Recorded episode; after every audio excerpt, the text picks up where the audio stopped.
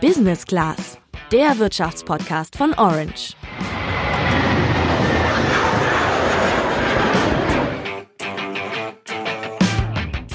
Am Dienstag beginnt in Frankfurt die 68. internationale Automobilausstellung, eine der bedeutendsten Automobilfachmessen der Welt.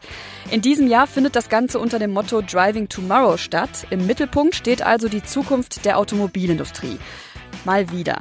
Ja, du sagst es, Sandra, mal wieder, denn seit dem Dieselskandal ist die Automobilindustrie ja so ein bisschen zum Sorgenkind der deutschen Wirtschaft geworden und dass jetzt auf einmal auch alle über Umweltschutz reden, das kommt den Autokonzernen irgendwie auch nicht so gelegen. Wir erklären euch heute im Podcast, wie wichtig die Automobilindustrie für die deutsche Wirtschaft ist und sprechen darüber, mit welchen Herausforderungen die ganze Branche zurzeit so zu tun hat. Ich bin Julian. Und ich bin Sandra.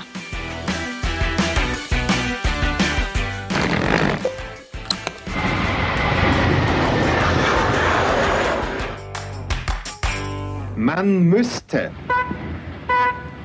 motorisiert sein, um mit dem Tempo unserer Zeit Schritt halten zu können. Denn jeder, der Erfolg haben will, hat es eilig und ein Auto. Jeder? Nein. Nur 2% aller Arbeiter und Angestellten besitzen einen Wagen. Die anderen gehen zu Fuß oder fahren so.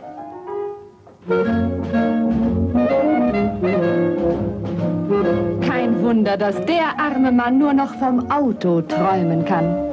Ich kann euch leider nicht sagen, von welcher Automarke diese alte Werbung stammt, aber ich finde die Nostalgie darin ja ziemlich süß, äh, weil da war das Auto einfach noch was ganz Besonderes, nachdem man sich gesehnt hat und was einfach nicht viele hatten.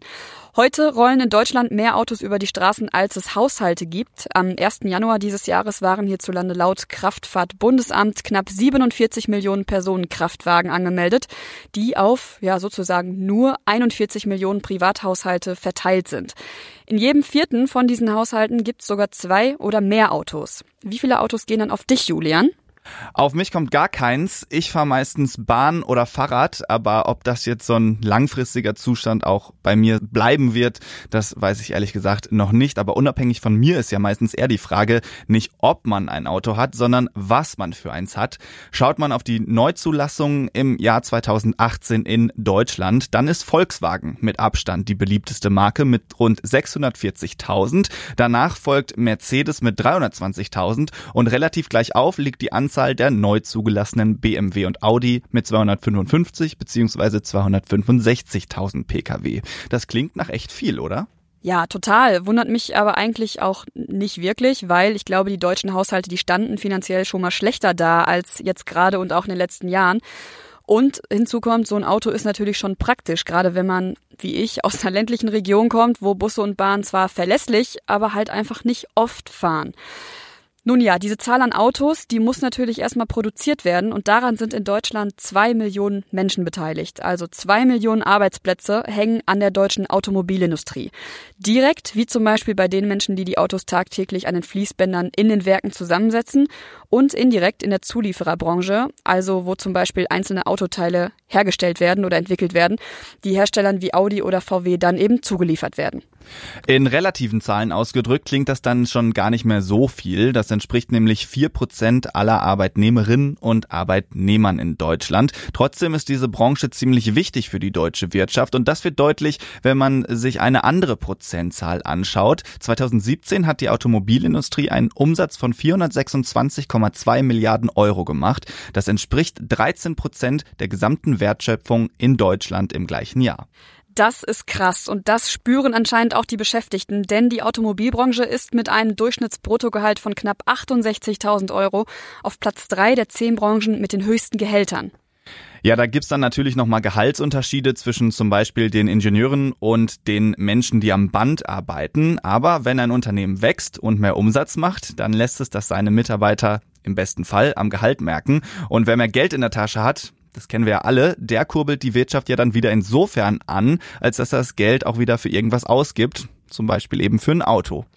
Ganz ehrlich, das klingt doch eigentlich erstmal alles so, als wäre alles super, aber mit Blick auf das, was in den letzten Jahren so in der Autobranche abgegangen ist, täuschen die Zahlen so ein bisschen. Julian, du hast dich ja im Podcast zum Thema Volkswagen und das Elektroauto schon einmal damit auseinandergesetzt.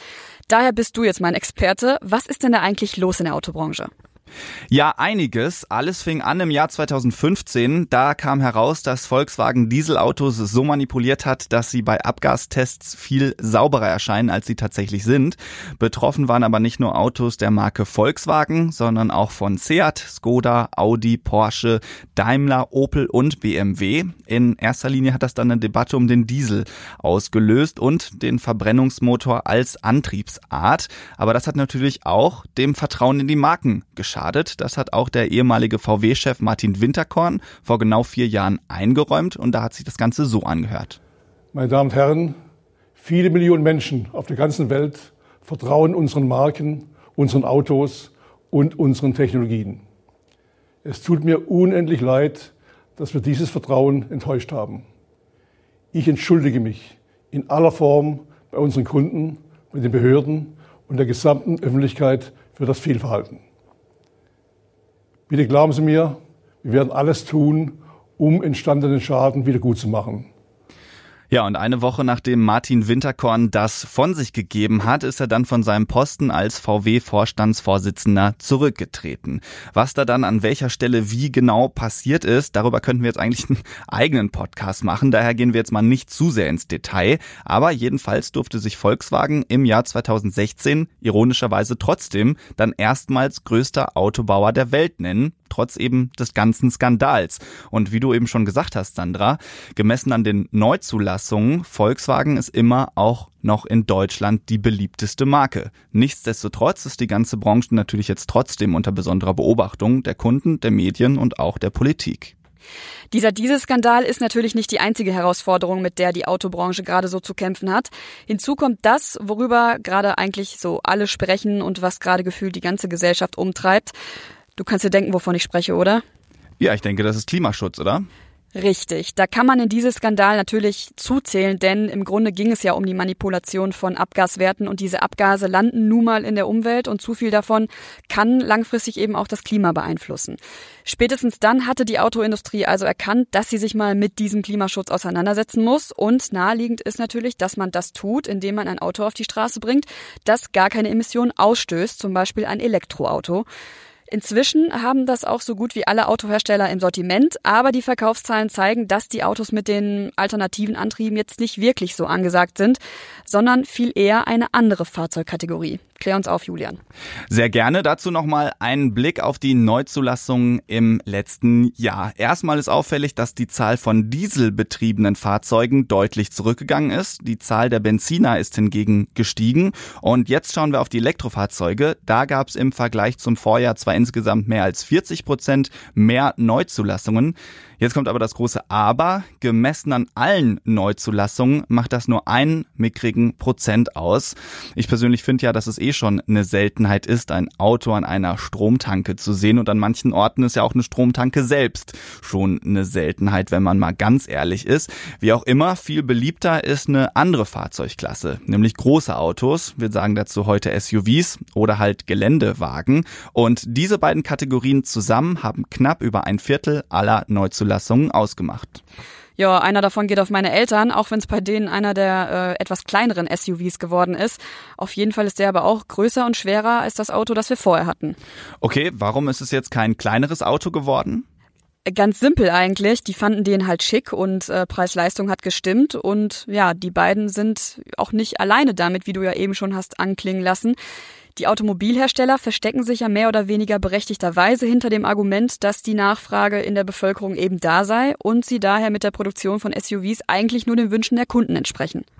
Ja, was ja rein aus unternehmerischer Sicht ja auch irgendwie erstmal nachvollziehbar ist.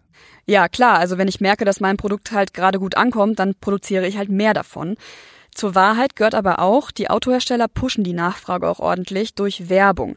Eine von Greenpeace in Auftrag gegebene Studie hat ergeben, dass die Hälfte aller Werbeausgaben der Autokonzerne in die Werbung für SUVs und Geländewagen fließen.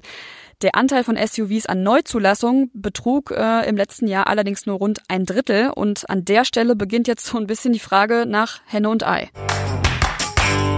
Jetzt haben wir ja gerade das Thema Klima angestoßen. SUVs und Klimafreundlichkeit, das passt jetzt aber irgendwie nicht so gut zusammen. Das hat uns auch Jens Hilgenberg vom BUND erklärt. Also in Sachen Klimaschutz äh, hat die deutsche Automobilindustrie tatsächlich noch deutlichen Nachholbedarf.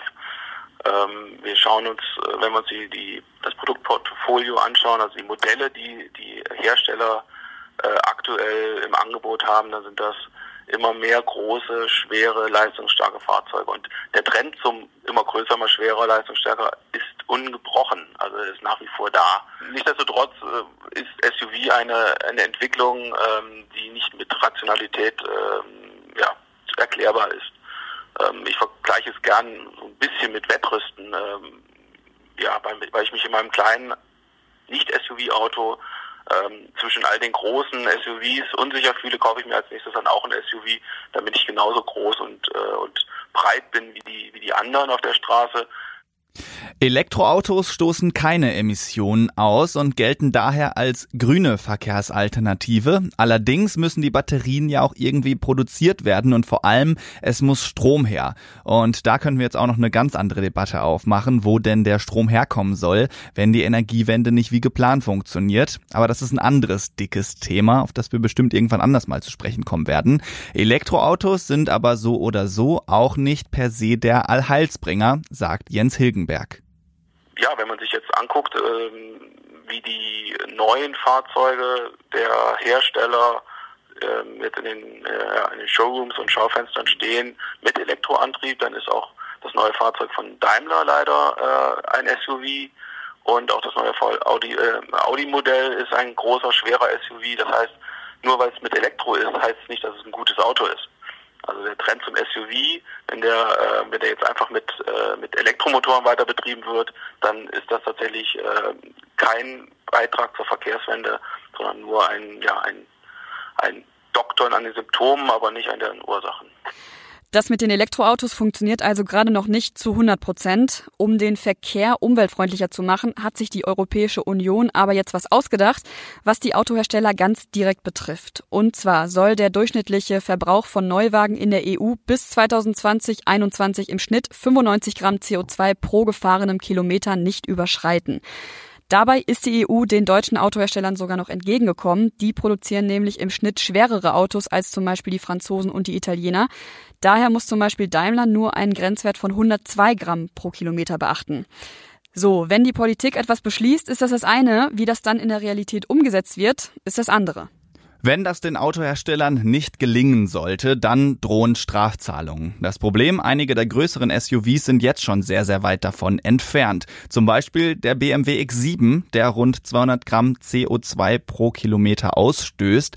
Sollte es bei dieser Menge bleiben, dann müsste BMW bald pro verkauftem X7 10.000 Euro Bußgeld an die EU-Kommission zahlen. Und wenn jetzt nicht alle Autohersteller mal drastisch Emissionen reduzieren, wie auch immer, dann kommen auf die ganze Branche schätzungsweise 30 Milliarden Euro an Bußgeldern zu. Dann sollten die vielleicht jetzt schon mal anfangen, äh, ein bisschen was an Geld an die Seite zu legen. Da könnte was auf sie zukommen.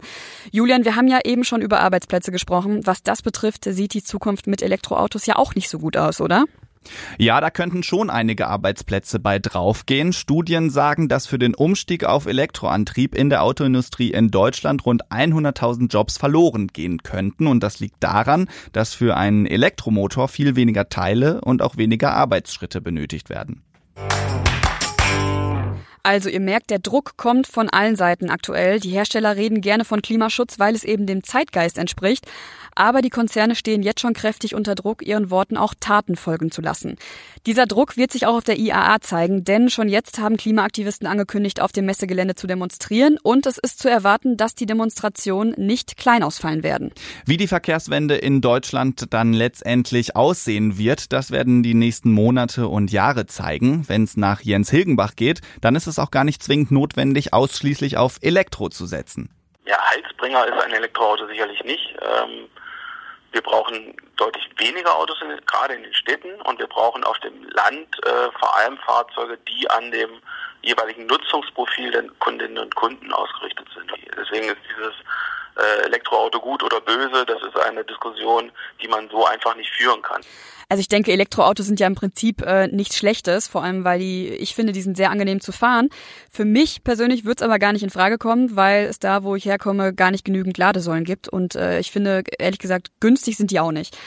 Nun ja, ohne Frage sollte die Automobilbranche aber handeln und was ihre Ideen für die Zukunft sind und wie sie das tun möchten, werdet ihr sicherlich in den nächsten Tagen mitbekommen, wenn ihr die Berichterstattung über die IAA verfolgt. Ich hoffe, ihr folgt uns auch weiterhin und hört nächste Woche wieder rein. Bis dahin, ciao. Ciao.